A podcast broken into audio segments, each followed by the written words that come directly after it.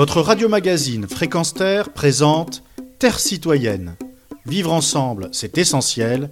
Une chronique animée par Pierre Guelf. Si vous ne le savez pas encore, quel que soit le recoin que vous habitez sur la planète, à moins de sortir du coma ou d'une cure de sommeil, la reine Élisabeth II est décédée. Partout dans le monde, il ne s'agit que de cette mort au point d'éclipser la guerre en Ukraine, les crises climatiques, énergétiques, financières qui plongent davantage dans la détresse des millions de personnes, jusqu'à l'anniversaire des attentats du 11 septembre 2001.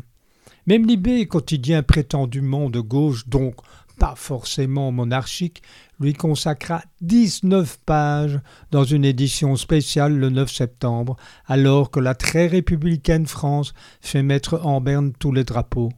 De quoi se faire retourner dans leur tombe tous les humanistes, car Élisabeth II ne fut certainement pas un modèle de fraternité universelle, que du contraire.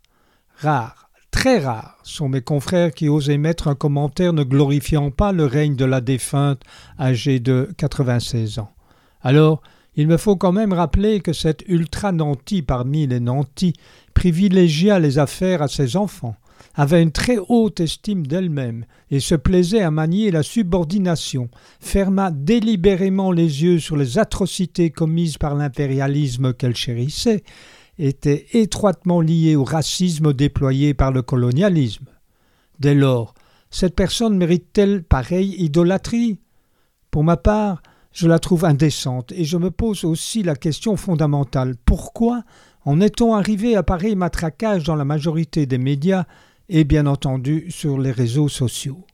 Parce que l'esprit critique tend de plus en plus à s'estomper occulté qu'il est par la facilité à se reposer sur des algorithmes qui caressent dans le sens du poil et a fortiori conditionnent les utilisateurs dans ce qui est le plus bankable, comme on dit justement à Londres, et que l'on traduit en français par qui rapporte de l'argent, beaucoup d'argent.